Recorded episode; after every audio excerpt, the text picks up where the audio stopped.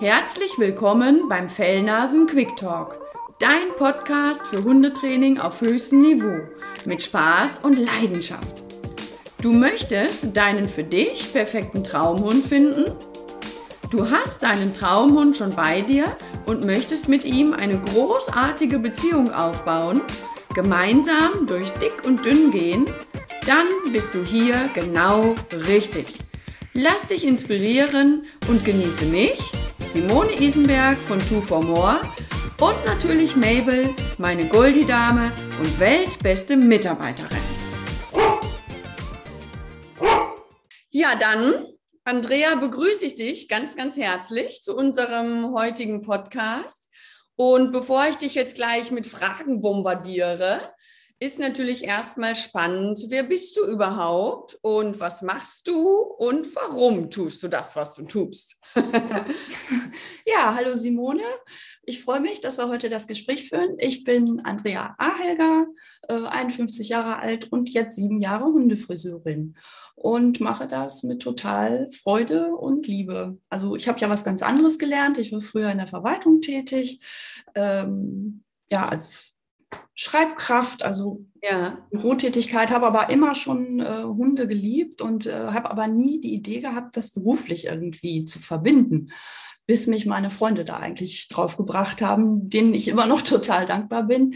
Und zwar meine eine Freundin war beim Hundefriseur und die ehemalige Kollegin musste leider aus gesundheitlichen Gründen aufhören und da hat die gesagt, guck doch mal, ob das was für dich wäre. Du liebst doch Hunde. Und dann habe ich gedacht, ja, ich rufe die einfach mal an und die hat toll reagiert und durfte ich mal hospitieren, durfte mir das angucken und habe gedacht, ist ja cool, finde ich richtig gut. Und dann habe ich äh, halt die, die Mut auch bekommen, das zu lernen noch, habe mir eine Friseurin in Paderborn besucht, die ausbildet, habe das alles gelernt und dann bin ich ins kalte Wasser gesprungen und es funktioniert, es funktioniert und macht mir nach wie vor Freude. Ja, super. Ein schöner Weg auch. Ne? Erst geht man seinen Job, ist bei mir genauso. Erst habe ich Industriefrau gelernt und fand das irgendwie ganz schrecklich, den ganzen Tag da auf dem Hintern zu sitzen, ja. in einem komischen Raum. Und dann kommt irgendwann durch irgendwelche schönen Umstände, sagt das Universum, ich habe da was Besseres für dich. Ne? Es ist ja. wirklich so. Ja. ja. Und äh, ja. wenn es das Richtige ist, denke ich, dann, dann läuft es auch. Und, mhm. Genau, ja, das stimmt. Und ja, mein Job ist ja quasi die Hunde so ein bisschen auf den Hundefriseur vorzubereiten. Und das, ich habe im Moment ganz viele Hunde im Training, die tatsächlich zum Friseur müssen. Da kommen wir aber später noch drauf, warum die müssen und wer nicht muss und wer sollte und wer nicht. Jetzt ist erstmal die Frage, ich stelle mir jetzt mal so vor, ich habe jetzt einen Welpen, ich erinnere mich mal zurück an Küwi, als sie ganz klein war, vor über drei Jahren. Da ist klar, irgendwann wuck, wuck, wuck, wuck, wuck, wächst dem Welpen dann das Fell hier über die Augen, sieht nichts mehr. Spätestens dann sollte man zum Friseur gehen.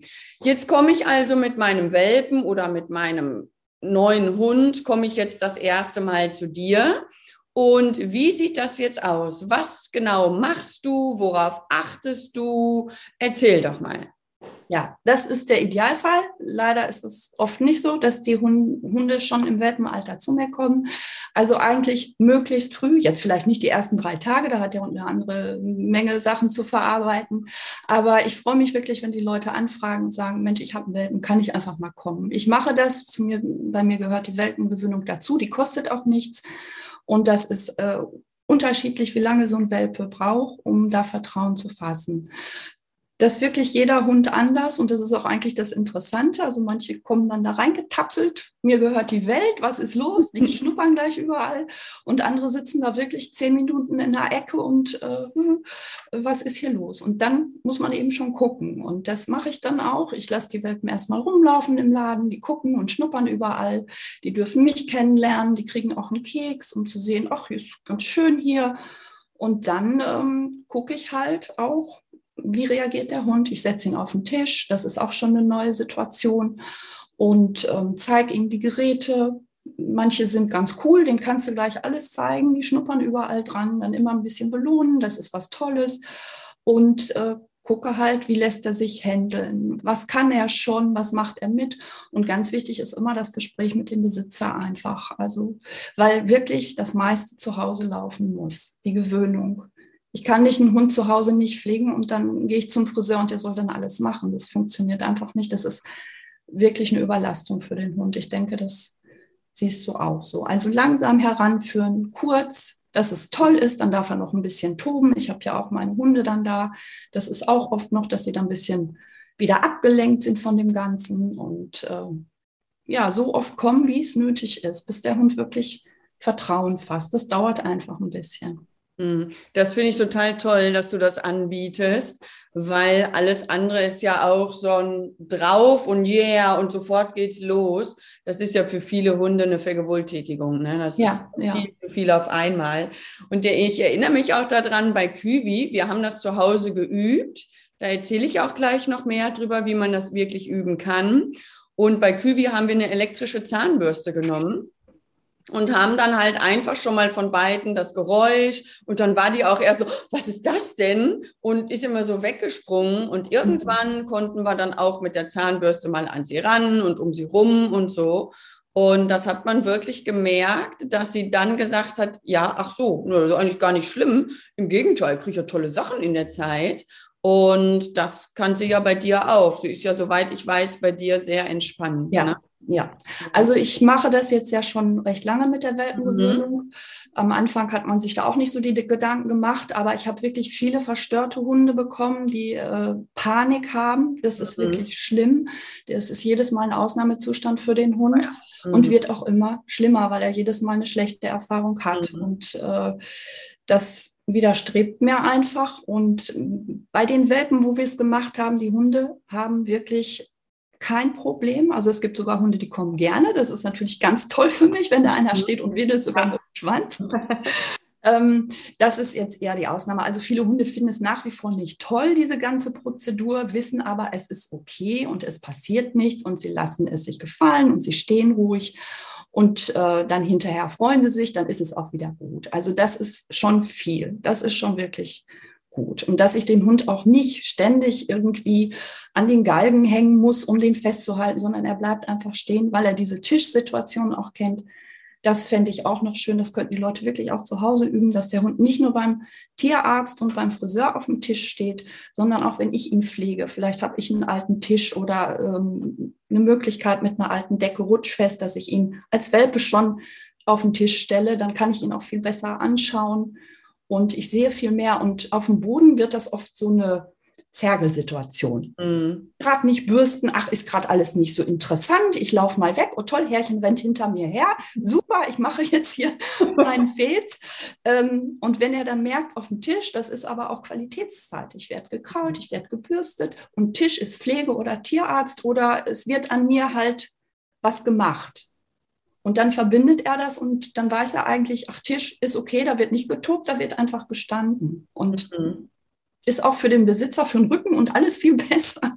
Na gut, mit dem Bernardiner wird es jetzt vielleicht schwierig, aber die meisten, die meisten haben ja wirklich kleine Hunderassen jetzt im Moment und äh, da würde ich das einfach mal empfehlen. Ja, ich hole mal schnell was. Ja. Denn äh, ich bin sofort wieder da. Denn, Moment, Moment. Ich habe ich habe da ein schönes Tool, nämlich, und zwar, ich zeige jetzt mal nur einen Teil davon. Also bei mir ist es ja so, dass ein Zwergpudel wahrscheinlich nächstes Jahr in unsere Familie kommt. Ah. Ob das klappt. Wenn es klar ist, ist es auf jeden Fall eine Rasse, die zum Friseur muss. Und ich habe mir das so vorgenommen.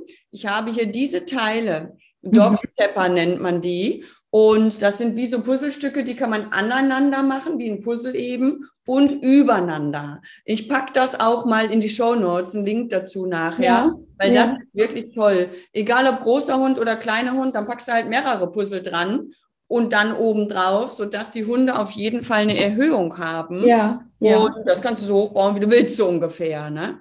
Und da werde ich dann den Pudel draufstellen und dann lernt er direkt den Trick, geh da drauf, stell dich dahin oder setz dich dahin und jetzt mache ich was mit dir. Und dann würde ich es auch so machen, das ist ähm, auch äh, sowieso zu empfehlen, ne? das mit der Erhöhung, was du auch schon sagst, ich eben mit den Dogsteppern.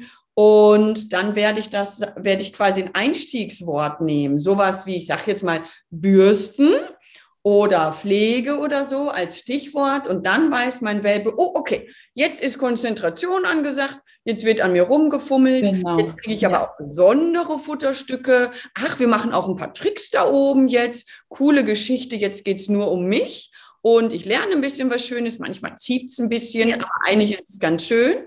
Und dann gibt es auch ein Endwort, los, lauf, fertig, Ende, irgendwie sowas. Und dann ist wieder Freizeit. Und das finde ich hilft unheimlich gut, weil Welpen ja auch oft so oder Hunde oft so in Bildern lernen. Jetzt mhm. ist es das Bild, hier stehe ich jetzt auf dem Tisch und da ist es so und so, wie so ein Ritual. Ne? Super, ja, das ist, das ja. ist toll. Ja, genau, das würde ich mir wünschen. Ja. ja. Ja, absolut. Und es ist wirklich unglaublich, was man da erreichen kann. Und wenn ich zu spät komme, der Hund ist ein Jahr alt, im schlimmsten Fall verfilzt, mm. kennt nichts, kennt nicht mal eine Bürste. Ja, jetzt ja. machen Sie meinen Hund mal schön. Ja. Katastrophe. Katastrophe. Mhm. Mhm, ja. Aber man muss ja dann was machen. Er muss aus dem Filz. Mhm. Und da muss ich gewisse Art von Zwang anwenden, zwar sanfter Zwang, aber es ist Zwang und mhm. ist dann schon negativ besetzt. Ja, sag mal, was ist denn, wenn die Haare so verfilzt sind? Also, ähm, was kann denn dann passieren?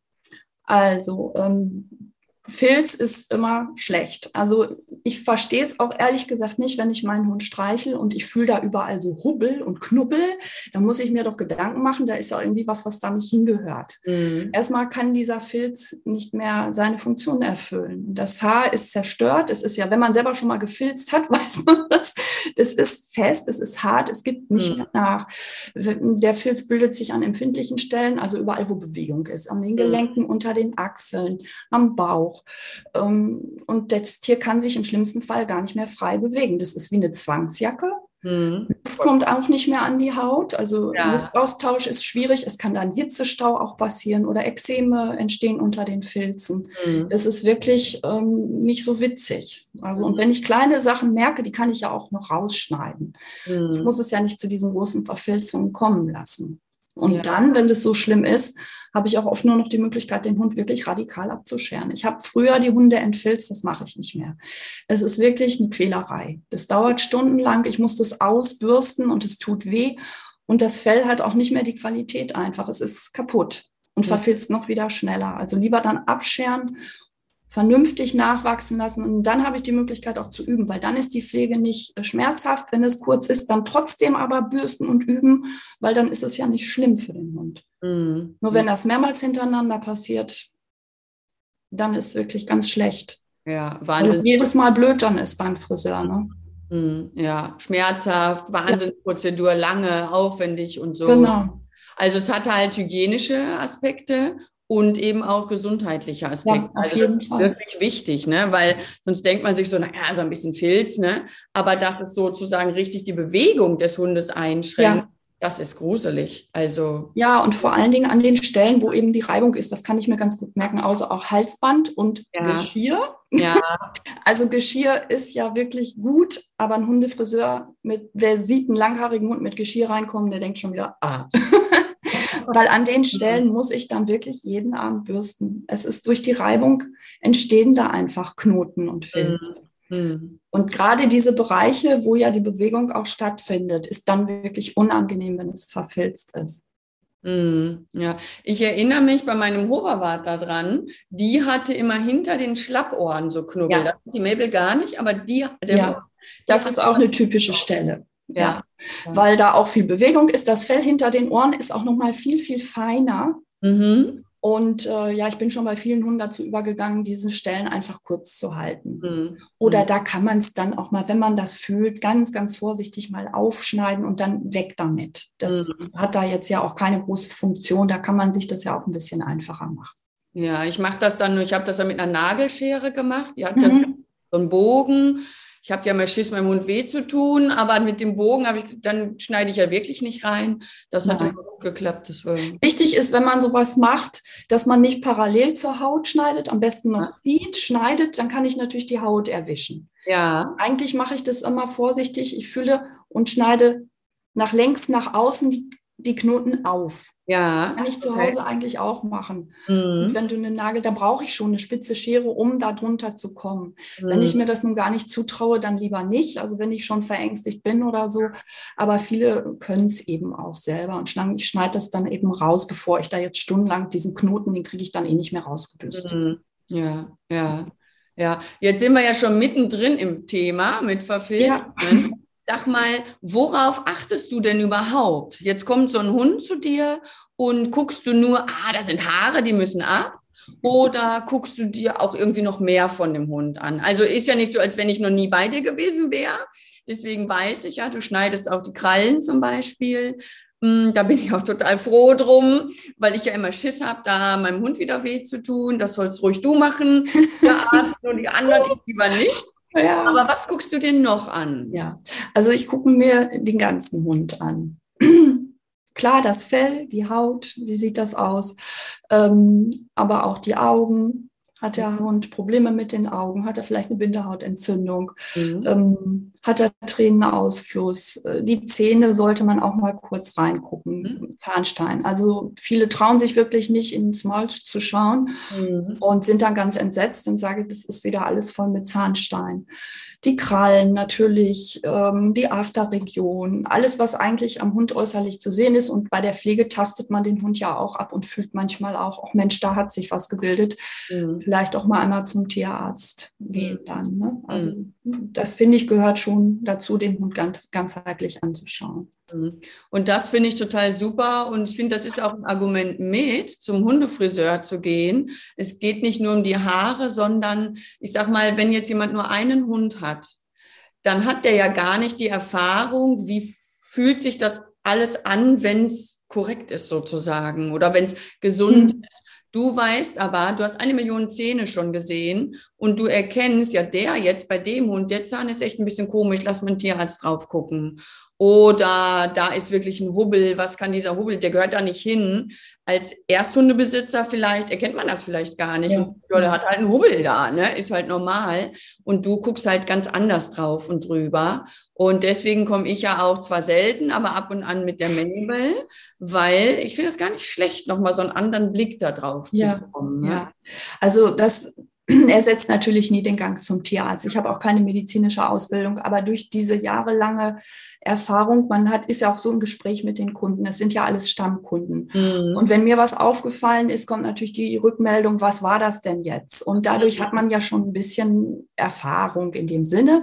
Und ich kann es dann vermuten schon mal, aber natürlich auch immer raten, Mensch, bitte mal zum Tierarzt. Das ist jetzt nicht mehr so, äh, da würde ich doch einen Tierarzt drauf mhm. gucken lassen. Mhm. Und ähm, ja, die Leute lernen es dann aber auch. Also man sollte generell seinen Hund ja mal äh, einmal am Tag angucken, mhm. wenn ich vom Spaziergang abends nach Hause komme und mal einmal die Pfoten, sitzt da was drin oder im Ohr. Im Moment sind so viel die Grannen wieder das Problem. Und ähm, ja, sollte einem zu Hause eigentlich auch gemacht werden, aber wenn das jemand sich nun gar nicht zutraut, ist das ja vielleicht besser, der Hundefriseur macht es mal alle paar Wochen als gar keiner. Mhm. Jetzt ja. ja, stimmt, die Sonne geht bei dir weg, dann geht es mhm. aber gleich auch weg. ja, und Genau, mit den Grannen ist gerade wirklich großes Thema. Ne? Und dazu schreibe ich ja auch ein Buch über die Gesundheit der Hunde mit einer Tierärztin zusammen. Da kommen die Grannen auch drin vor. Und ich erinnere mich an meinen Hoverwart wieder. Der Mabel ist das noch nicht passiert. Aber die hatte mal so in einem Nasenloch wirklich so ein Getreidekorn drin. Und da hatte ich jetzt natürlich keine Pinzette dabei. Dann erstmal zum Nachbarn. Ich war gar nicht bei mir zu Hause. Guten Tag, äh, haben Sie vielleicht zufällig eine Pinzette? Und dann hatte ich Glück und konnte mit der Pinzette das Ding aus der Nase meines Hundes rausholen. Und das konnte ich auch deswegen gut, weil die wusste, wenn Frauchen an mir rumfummelt, dann hat das schon seinen Sinn und dann halte ich still. Und da will ich kurz so ein Stichwort zu geben. Und zwar nennt sich das pflegende Dominanz. Das macht die Mutterhündin bei ihren Welpen. Wenn die Welpen noch ganz klein sind, dann können die noch nicht alleine verdauen und dann hilft die. Dann kugelt die sich ihren Welpen auf den Rücken und sagt, so, Zeit für die Bauchmassage, damit da der Stinker auch rauskommt. Und dann macht die mit der Zunge so eine Bauchmassage. Und der ist egal, ob die Welpen das jetzt toll finden oder doof finden, ob die da zetern oder stillhalten. Jetzt ist Zeit, Mutti sagt, das wird jetzt gemacht, dann wird das auch gemacht. Und das ja. nennt man quasi pflegende Dominanz. Und das können wir Menschen wunderschön weiterüben und können halt das aber in einer, in einer entspannten Situation machen. Also wir müssen ja nicht sagen, wir machen das so wie Mutti, egal, einfach wir kugeln nicht jetzt und machen, sondern wir können ja eine schöne, ruhige, entspannte Situation aufbauen. Das heißt, man war eh draußen mit seinem Hund, der ist eh ein bisschen müde, dann setzt man sich zu dem Hund auf den Boden, nicht unbedingt auf die Hundedecke, weil das soll ja die Ruheoase sein, sondern lieber an einen anderen Platz mit einer anderen Decke oder so und dann kuschelt man den Hund und dann guckt man mal zwischendrin in die Ohren, dann kuschelt man wieder, dann hebt man mal eine Lifte hoch und guckt in den Zahn, dann kuschelt man wieder, sodass der Hund lernt, das ist gar nicht schlimm, wenn mein Mensch das macht. Genau. Ja. Und das habe ich mit meinem Hoverwart sehr viel gemacht und mit, klar, mit der Mabel natürlich auch. Und das ist im ganzen Leben, nicht nur beim Hundefriseur, nicht nur beim Tierarzt, sondern das ist im ganzen Leben mega vorteilhaft. Ja. Wenn der Hund sich mal draußen verletzt, da kannst du mal eben nachgucken, ohne dass der Hund eine Stressattacke kriegt. Ne? Ja. Also das ist wirklich, wirklich sinnvoll und hilfreich fürs ganze Hundeleben. Ja, das versuche ich halt auch immer zu vermitteln. Mhm. Ich merke auch wirklich, wer das macht. Das mhm. ist wirklich sofort zu merken. Die Hunde haben kein Problem. Ich nehme mal das Pfötchen hoch. Es muss ja auch nicht immer dann was passieren. Wenn mhm. das immer nur beim Tierarzt oder bei mir gemacht wird, passiert immer was. Wenn ich das jeden Tag zu Hause mache, ich gucke mal die Pfötchen nach, ich kraul die mal so ein bisschen, ich gehe mal zwischen die Ballen mit meinen Händen, ist auch wichtig. Zwischen den Ballen können sich auch Filze bilden und dann in Verbindung mit Erde, mit Schmutz wird das steinhart. Und darunter kann der Fuß sich auch entzünden. Das tut auch mega weh und solche Sachen. Wenn ich dann erst dran gehe, tut es wieder weh. Aber wenn ich das jeden Tag kontrolliere, passiert es erst gar nicht und der Hund kennt die Manipulation ähm, an mir. Und äh, das mit dieser pflegenden Dominanz, ähm, diese Verbindung ist, ist, äh, ist toll. Da habe ich gar nicht so drüber nachgedacht, dass die Mutter das ja auch bei den Welpen macht. Mhm. Ähm, weil das liegt mir auch noch so am Herzen. Wenn ich einen Hund auf dem Tisch habe, muss ich den auch mal festhalten können. Ich muss den fixieren können. Das hört sich jetzt schlimm an, aber ich muss ihn am, am Köpfchen festhalten können, wenn ich mit der Schere da schneide. Ähm, die wenigsten Hunde halten so still, dass ich jetzt da mit der Schere rumschneiden kann. Und da kann ich nicht so einen Schnauzengriff machen oder sowas. Ähm, und das wäre zu Hause auch schön, wenn die Leute das äh, üben, weil das ist das Schwierigste, den Welpen unterm Kinn zu fassen, an der Seite so vorsichtig das Fell fest. Also jetzt nicht wer weiß wie ziehen oder dollen, aber einfach, ich halte ihn locker fest. Und wenn der Hund Vertrauen hat, legt er sein Köpfchen ab auf die Hand. Ganz ruhig. Und ich kann ihn dann im Gesicht schneiden. Ich kann aber auch zu Hause mal die Augen auswischen. Oder er hat eine Zecke am Kopf, kann die wegmachen. Und in dem ersten Moment wird jeder Welpe wegziehen. Das ist eine Übergriffigkeit. Ich halte ihn fest. Jeder Welpe fängt an, zieht weg. Ich will das nicht. Ist eine normale Reaktion. Und das muss ich total üben. Und äh, ich habe jetzt noch Hunde, die kann ich am Kopf nicht festhalten. Es ist ein Drama, die kann ich kaum frisieren. Aber die Hunde, die das geübt haben, das ist so toll. Und es ist dann auch dieses Vertrauen da. Der Hund legt seinen Kopf rein.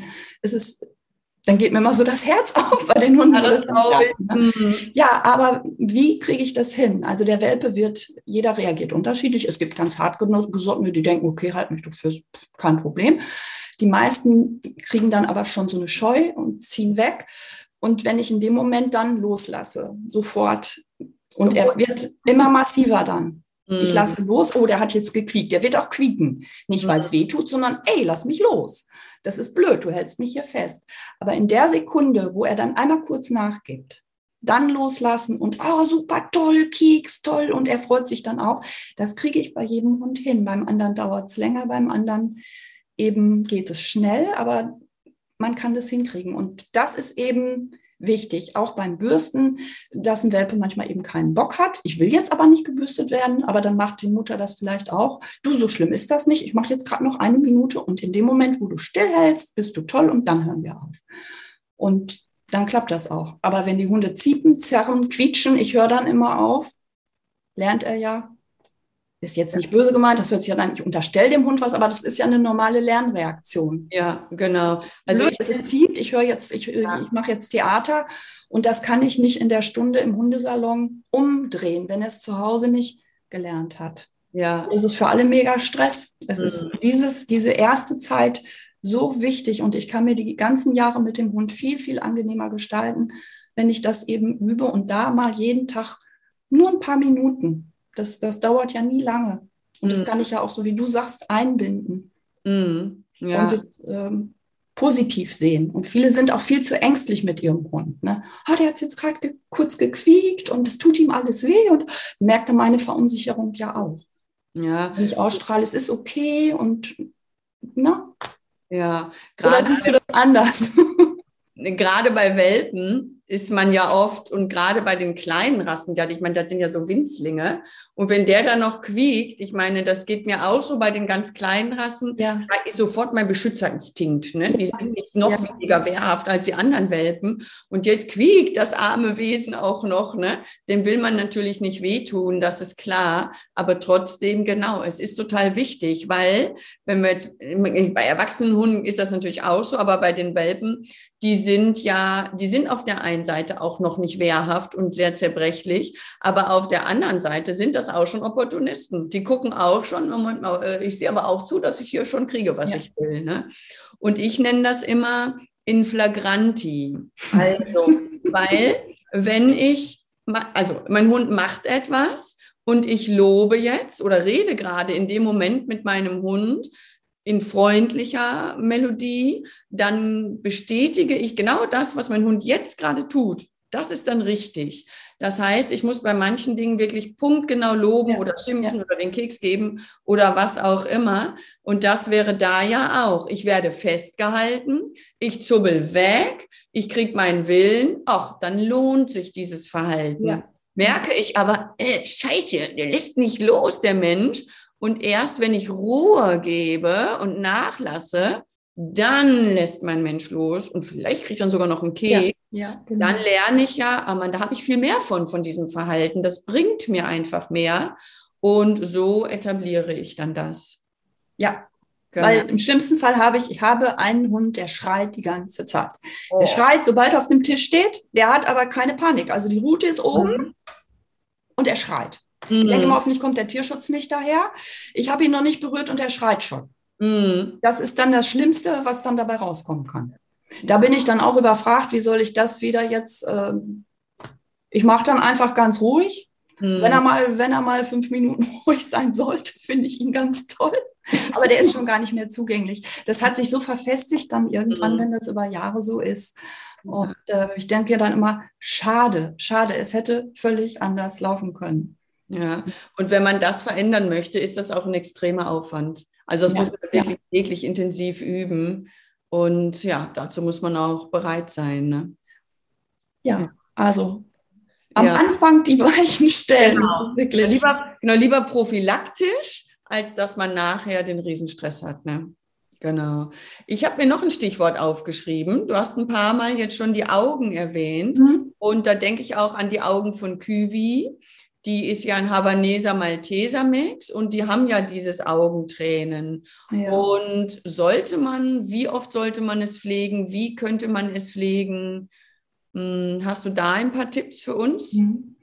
Ja, also mittlerweile ist es halt rassebedingt bei vielen Hunden, dass die Augen viel tränen. Mhm. Wenn ich mir Sorgen mache, kann ich das einmal vom Tierarzt abklären lassen. Aber wenn die Binde heute gut aussehen und ähm, kein gesundheitlicher Hintergrund ist, ist es einfach so anlagebedingt und dann bilden sich auch diese äh, Tränenkanäle, die, diese Tränensteine, sagt man dazu. Also es verfärbt sich dann auch durch die Reaktion mit dem Sekret. Und da ist einfach wichtig, dass ich bei diesen Hunden das abwische. Möglichst täglich, da brauche ich auch jetzt nicht unbedingt ein Produkt. Es gibt Augenpflege, das kann ich machen, das schadet nicht. Aber wichtig ist einfach, dass ich es mache. Einfach mit einem feuchten Lappen, der nicht fusselt, mit ein bisschen warmem Wasser regelmäßig abwischen. Weil wenn das erst verkrustet, habe ich es verklebt, es pappt richtig an und darunter kann die Haut auch offen sein dann und es tut dann auch weh. Das muss man vorsichtig dann auflösen. Aber das ist kein großer Zauber, einfach wegwischen oder auch dann halt von, vom äußeren zum inneren Augenrand immer schön sauber halten. Mhm.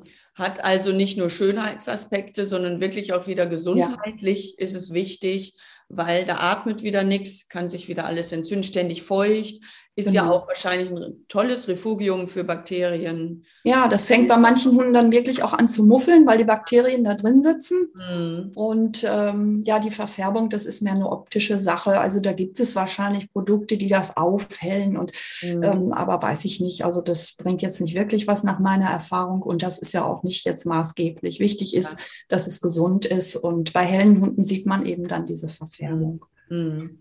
Ja, ich meine, das mit den Verfärbungen sieht man ja auch an anderen Stellen. Manchmal ein bisschen an dem Bart. Ja, genau. So vom Lecken oder vom Trinken oder Wo so. Sekret im Fell steht, ja. das ist, ist dann einfach so. Hm, ja. Ja, okay. Vielen Dank für die Tipps schon mal. und wenn ich jetzt wieder mir Küwi vorstelle und dann stelle ich mir im Vergleich die Mabel vor, dann, äh, die brauche ich mir nicht vorstellen, die liegt ja hier vorne, dann wenn ich mir das Fell jetzt so angucke oder anfühle, bei der Küwi so voll weich und fusselig und bei der Mabel habe ich so richtig Eisbärfell in der Hand, so richtig fettes, dickes Eisbärfell. Und viele sagen dann ja so, ja, da ist Unterwolle und der hat Unterwolle und der hat keine und deswegen friert der und der nicht und das Haar wächst und das nicht. Also klär uns doch mal auf, Gibt es verschiedene Fellarten? Welche und was mache ich damit? Ja, es gibt natürlich verschiedene Fellarten. Wir haben über 400 Hunderassen. Da gibt es auch ganz viele verschiedene äh, Fälle. Aber im Groben und Ganzen kann man das eigentlich vereinfachen für den Laien, dass es drei unterschiedliche Fellarten gibt. Mhm. Wenn man sich die Ursprungsform anguckt, beim Wolf, muss man vielleicht erstmal auch die, äh, den Aufbau wissen. Wir haben ja nur ein Haar in einem Follikel. Das ist ja ganz einfach. Ähm, beim Wolf war es jetzt so, oder bei vielen Hunderassen, die mehrschichtiges Fell haben, ist das jetzt auch noch so. Da wächst ein festes Drannenhaar aus dem Follikel mit mehreren Weichen zusammen. Und diese kleinen Wollhaare, das ist praktisch, bildet dann die Unterwolle. Dieses Deckhaar ist meist ein bisschen kräftiger, drahtiger, was auch Wetterschutz bildet gegen den Regen, gegen die Sonneneinstrahlung und presst diese Unterwolle an den Körper, dass dann diese Isolierung bildet. Und das äh, findet man noch bei ganz vielen Hunderassen, also mit, mit starker Unterwolle. Das gibt es in langhaarig, in kurzhaarig. Zum Beispiel die ganzen nordischen Rassen, wenn ich mir einen Husky, Shiba Inu angucke oder auch Australian Shepherd oder ähm, ein Collie, die haben Unterwolle, richtig mhm. viel Unterwolle. Also mehr als der Wolf, da hat man richtig schön gezüchtet. Ja, okay. Ja. Und ähm, das ist sehr pflegeintensiv. Ne? Da muss man also bürsten, bürsten, bürsten, bürsten. Und mhm. diese Unterwolle möglichst, die löst sich auch irgendwann, die stirbt irgendwann ab und dann muss die eben raus. Mhm. Soll ich gleich zu, zu Pflege jetzt jedes Mal was sagen oder machen wir das ja, dann hinterher? Gerne, gerne. Dann Direkt. haben wir so in drei Abschnitten. Das ja, also ähm, solche Hunde sollte man auch nicht abscheren. Mhm. Also ähm, das ist einfach dann, ähm, wird gesagt, ja, ich schere den Hund ab, dann, friert, dann, dann, dann schwitzt er nicht mehr. Und das ist aber jetzt nicht immer so gut, ähm, mhm. weil der schwitzt ja nicht am Körper wie wir, der wärmt ja, der, der bildet ja die Kühle durchs Hecheln. Also dadurch kühlt er sich ja in erster Linie ab. Wenn der jetzt aber so viel Unterwolle hat, klar, dann kann da schon ein Hitzestau entstehen. Da ist einfach wichtig, dass diese Unterwolle dann einfach rauskommt. Dann fällt das Decker wieder lockerer und ich habe eine isolierende Schicht auch gegen die Wärme. Und da gibt es halt auch nochmal spezielle Arten, diese Unterwolle besser rauszukriegen, mit einem richtigen Striegel, wo die richtig rausgezogen wird. Und dann wundert man sich manchmal, dann hat man da wirklich einen Riesenberg liegen, als wie wenn wir so eine Weste ausziehen, ist das. Mhm. Also wenn ich den Hund abschere, passiert das oft, dass dieses schöne Decker nicht mehr gut nachwächst, weil das langsamer wächst als die Unterwolle. Dann mhm. wollt der Hund praktisch auf. Die Unterwolle wächst so richtig schön, obwohl er ist abgeschoren. Alles ist gleich lang. Die Unterwolle wächst dann aber und dann hat er keine Schutzfunktion mehr. Also es kann im schlimmsten Fall passieren, dass so ein Fell gar nicht mehr wirklich wieder richtig nachwächst, dass der einen Scherschaden hat, wenn ich es zu kurz mache. Okay. Und dann habe ich so ein Fell, was ja eigentlich wie Watte ist, was das Wasser aufsaugt, was überhaupt keinen Schutz mehr mhm. bildet. Also Vorsicht, nicht immer sagen, ich schäle jetzt meinen Hund ab. Äh, bitte informieren. Gut, es gibt auch Ausnahmefälle, das muss man dann aus gesundheitlichen Gründen immer abwägen. Mhm. Aber normalerweise sollte man solche Hunde nicht scheren. Man kann die mit der Schere ein bisschen kürzen, wenn mir Stellen zu lang sind. Das ist also dieses äh, Fell mit Unterwolle. Und ähm, dann gibt es Hunde, die keine Unterwolle haben, also wo ich praktisch nur wie bei uns dieses äh, Haar habe, dieses eine Haar aus dem einen Follikel. Das würde wachsen bis sonst wo. Das wächst und wächst wie bei uns. Und das sind die Hunde, die ich auf jeden Fall scheren kann. Mhm. Ja, die nur ganz bisschen Unterwolle haben, da geht es auch. Und die müssen auch regelmäßig zum Friseur, weil das wird bald sonst eine Mammutaufgabe. Das würde bodenlang wachsen beim Malteser. Gut, wenn ich das pflege, ist das okay, aber da muss ich mir drüber im Klaren sein. Das muss ich jeden Tag wirklich richtig gut kämmen und bürsten. Mhm. Und das sind auch Pudel und so, ne? Also die Pudelartigen auch. Pudel, Yorkshire Terrier, mhm. diese, diese Rasse sind, Rassen mhm. sind das. Oder auch der Havaneser hat auch nicht viel Unterwolle. Der, ähm, die Bichons, mhm. die Bologneser. Mhm. Das heißt, viele diese kleinen Hunde, die jetzt eben alle zum Friseur kommen, weil das lange Fell wirklich fast ja. keiner schafft. Das ja. ist wirklich sehr pflegeintensiv. Und dann gibt es noch die dritte Kategorie, das sind die sogenannten Rauhaarigen, die Trimmhunde. Mhm. Da ist das nochmal ein bisschen anders. Da habe ich auch das Deckhaar und die Unterwolle. Da ist es aber so, dass das Deckhaar nach einer bestimmten Zeit abstirbt, aber im Follikel stecken bleibt. Man sieht das dann, der Hund sieht dann so zottelig aus, die Farbe wird irgendwie anders und oft kratzen die Hunde sich dann auch, weil es fängt an zu jucken. Und das kriege ich auch nicht alles rausgekämmt. Also durch Kämmen schaffe ich schon viel aber das muss dann irgendwann rausgezupft werden. Das hört sich jetzt fies an. Wenn das reif ist, tut es aber nicht weh. Im Gegenteil, also ich habe Hunde, die lieben das, die legen sich hin, boah, endlich kommt dieses juckende Zeug raus. Es mhm. wird dann vorsichtig rausgezupft mit den Händen oder mit einem Trimmmesser vorsichtig gezogen. Und ähm, wenn ich das rausziehe, dann ist wieder Luft da, dann kann wieder ein neues, schönes Decker nachwachsen. Das Fell ist dann auch ähm, in einem schönen Zustand, immer hart auch wenig. Und wenn das dann alle paar Monate gemacht wird, erreiche ich so ein Rolling Code, heißt das. Unter dem Decker sehe ich dann immer schon, ah, da ist die neue Fellschicht, die, die ist schon da und dann ist der Hund eigentlich immer schön geschützt. Und wenn ich das nicht mache oder ich schere so einen Hund ab, dann habe ich auch eine Katastrophe. Das tote Haar bleibt im Follikel drin wächst nicht nach, kann kein neues nachschieben und dann habe ich auch wieder nur die Unterwolle. Und solche Hunde haben auch keine Schutzfunktion mehr vom Fell und die Farben verblassen auch. Und äh, gut, es gibt da manchmal Hunderassen, wo dann wollige Hunde auftauchen, die ich nicht trimmen kann. Das mhm. kommt auch ab und zu vor. Die kann man dann scheren, aber grundsätzlich sollten die schon getrimmt werden. Oder ganz alte Hunde, die nicht mehr so lange stehen können, da kann man sich das dann auch wieder überlegen, weil das ist schon eine anstrengende Sache, das Zupfen. Mhm. Also viele Hundefriseure machen es auch nicht so gerne. Das ist schon Arbeit. Also wenn ich einen großen Hund trimme, einen Schnauzer zum Beispiel, das kann schon zwei Stunden dauern. Wow. Ja, ja. und das muss der Hund eben auch lernen. Das ja. muss er lernen und üben und das geht dann vielleicht auch nicht auf einmal in einer Sitzung. Mhm. Und ja, die Trimmhunde, das, also wie gesagt, die, die rauhaarigen Hunde, Rauhaardackel zum Beispiel oder Schnauzer, die meisten Terrier, das sind die Trimmhunde. Das sind so im Großen und Ganzen die verschiedenen Felltypen, aber da kann ich eigentlich auch mal selber gucken, wenn ich meinen Hund habe, ich scheitel das mal und gucke, äh, ist da Unterwolle oder wie sieht das eigentlich aus, weil es ist eigentlich hochinteressant, dass es so Unterschiede gibt. Mhm. Nicht jedes Fell kann gleich behandelt werden. Das muss ich eben auch wissen. Ja, und wenn ich jetzt einen Trimmhund habe oder auch überhaupt, wie oft kommen die Leute dann? Also bei Küwi weiß ich ja so circa alle sechs Wochen, wie bei uns auch. Ich bin auch mal wieder rein, wie man sieht. Und das ja bei äh, den Hunden dann, also bei diesen Art Hunden ähnlich. Ja. Wie ist das beim Trimmen und beim, bei der ersten Kategorie? Die erste Kategorie wäre ja dann Mabel auch, ne? denke ich mal.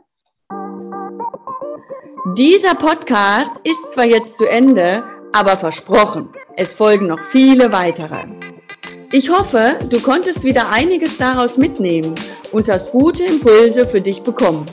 Wenn dem so ist, freue ich mich über deinen Like und eine gute Bewertung.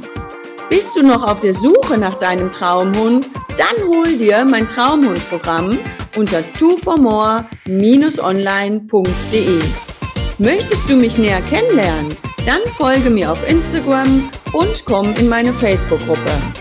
Alle Infos dazu findest du hier unten in den Show Notes. Ich wünsche dir eine schöne Zeit, bedanke mich fürs Zuhören und sage bis bald, deine Simone und natürlich Mabel.